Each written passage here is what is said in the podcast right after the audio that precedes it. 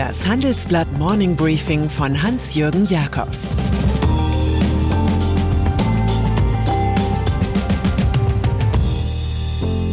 Guten Morgen allerseits. Heute ist Dienstag, der 3. Dezember, und das sind heute unsere Themen. Zum Geburtstag in der NATO-Falle. Bloombergs unmögliche Mission. Stefan Weil fordert Investitionsoffensive. Im Folgenden hören Sie eine kurze werbliche Einspielung. Danach geht es mit dem Morning Briefing weiter. Viele Anleger wollen, aber tun's nicht. Nachhaltig investieren. Das ist ein Ergebnis der aktuellen Schroders Global Investor Study unter 25.000 Teilnehmern weltweit. Der global tätige Investmentmanager Schroders wurde dieses Jahr mit dem Goldenen Bullen als Vorgesellschaft des Jahres in Deutschland ausgezeichnet und überzeugt mit einer breit aufgestellten Produktpalette und nachhaltigen, innovativen Investmentlösungen. Es ist kein Treffen unter wahren Freunden und ein fröhliches Geburtstagsfest ist es auch nicht. Die Zusammenkunft der Chefs der NATO-Staaten zum 70. in der Nähe von London, die heute Abend mit einem Empfang bei der Queen beginnt. Jedes Statement, jedes Manöver gilt US-Präsident Donald Trump, der das Militärbündnis als obsolet bezeichnet hat, Hilfen für ein Mitglied wie Montenegro in Abrede stellt und sich beim Abflug nach Großbritannien brüstete, die anderen NATO-Mitglieder erfolgreich zum Zahlen höherer Beiträge zu drängen. Ex-Sicherheitsberater John Bolton plauderte jetzt aus, Trump könne bei erfolgreicher Wiederwahl 2020 zum ganzen Isolationisten werden und die NATO sowie andere Allianzen verlassen. Dass die NATO quicklebendig ist, wie Deutschlands Heiko Maas suggeriert, scheint da eher eine Beschwörungsformel zu sein, sowie eine Art rhetorische Notreaktion auf die brutal ehrliche Chefarztanalyse vom Hirntod. Michael Bloomberg ist der lebende Beweis, dass Medienunternehmer in der Politik nichts verloren haben, dass ihr Geschäft nicht so ist wie, sagen wir, das einer Immobilienfirma aus New York oder eines Ölunternehmers aus Texas. Nachdem der 77-Jährige seine Präsidentschaftskandidatur angekündigt hatte, kam es folgerichtig zu einem Fall von Selbstkastrierung. Michael Micklethwaite, Chefredakteur von Bloomberg News, erklärte da allen Ernstes im verquasten Stil, unsere Tradition, Mike und seine Familie und Stiftung nicht zu untersuchen, fortzusetzen und die gleiche Politik auf seine Rivalen in den Vorwahlen der Demokraten auszudehnen. Dass die vereinigte Bloomberg-Knappschaft ihre journalistischen Tugenden also fortan ganz auf Donald Trump konzentrieren will, fand der Republikaner mit einigem Recht parteiisch. Sein Team stellt Bloomberg-Leuten nun für Trumps Wahlkampfevents und andere Termine keine Akkreditierungen mehr aus. Wer nicht vertrieben sein will, muss vertreiben. Friedrich Schiller. Eine königliche Affäre nahm gestern Nacht in Großbritannien mit einem BBC-Interview ihren Lauf. Darin beschuldigte die Amerikanerin Virginia Jeffrey mit eindringlichen Aussagen Prince Andrew sie als Minderjährige missbraucht zu haben. Sie habe tun müssen, was sie schon für den mutmaßlichen Vergewaltiger Jeffrey Epstein tat, einem US-Milliardär und Andrew Amigo, der in U-Haft unter mysteriösen Umständen starb.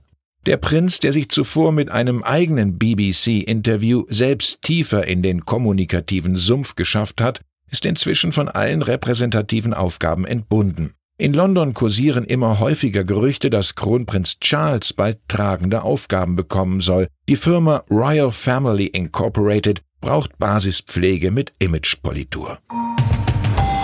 Stefan Weil ist ein Mann der ökonomischen Vernunft mit dem kleinen Makel, dass er in seiner SPD nicht um den Chefposten gekämpft hat. Nun bekennt der niedersächsische Ministerpräsident im Handelsblatt, das Jahr 2019 dürfte zu den allerschlechtesten in der langen Parteigeschichte gehören, zu lange nach innen geblickt.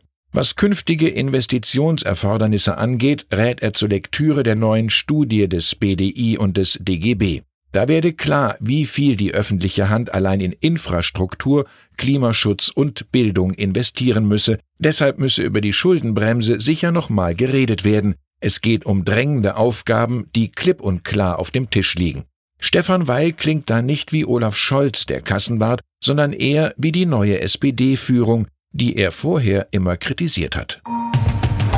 In der langen Reihe ego-merkantiler Bahnmanager sticht Rüdiger Grube heraus. Als Chef des Staatsbetriebs trat er am 30. Januar 2017 zurück und kassierte doch für die 30 Tage Arbeit in 2017 insgesamt stolze 2.251.000 Euro. Das war nach Auffassung des Bundesrechnungshofs nicht rechtens. In einer Verschlusssache, die uns vorliegt, begründet die Behörde, dass Grube nach einem Streit über seine Vertragsverlängerung von sich aus hingeworfen und folglich keinen Anspruch hatte. Zudem sei die Summe viel zu hoch. Als Prämisse der erfolgsabhängigen Tantiemen diente, dass Grube die gesteckten Ziele zu 100 Prozent erfüllt, was ihm in den Vorjahren nicht gelang. Als Zugbegleiter dient uns in diesem Fall Franz Grillparzer.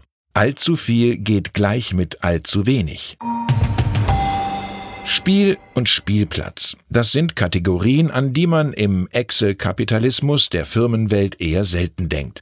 Am nächsten Montag in München wollen die Innovationsexperten Alicia und Kimo Quentons zeigen, wie sie spielerisch neue Lern- und Innovationssysteme in ihrem Unternehmen aufbauen können und wie kreative Zusammenarbeit und Risikobereitschaft zu trainieren sind. Ich habe zwei Tickets für dieses Handelsblatt Club Coaching zurückgelegt. Schreiben Sie mir jakobs at morningbriefing.de.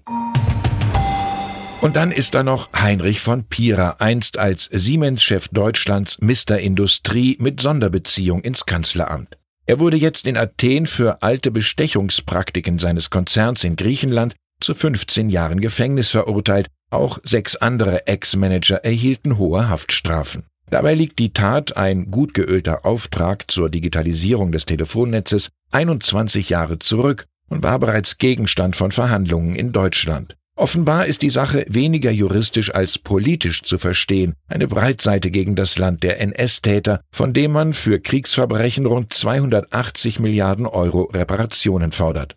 Pira legt Berufung ein, muss aber womöglich mit Einschränkungen seiner internationalen Reisetätigkeit leben. Eine Festnahme im Ausland könnte den 78-Jährigen näher zum griechischen Gefängnis bringen. Da hilft nur sein Motto, wenn Dinge mal schief laufen, ist das die richtige Herausforderung. Ich wünsche Ihnen einen dialogreichen Tag. Es grüßt Sie herzlich Hans-Jürgen Jakobs.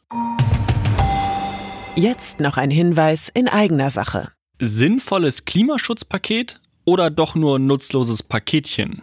Diskutieren Sie auf dem Handelsblatt Energiegipfel mit Bundeswirtschaftsminister Peter Altmaier, Bundesumweltministerin Svenja Schulze, E.ON-Chef Johannes Theissen und Vattenfall-CEO Magnus Hall. Vom 20. bis zum 22. Januar 2020 im Intercontinental in Berlin. Mehr Infos gibt's unter handelsblatt-energiegipfel.de.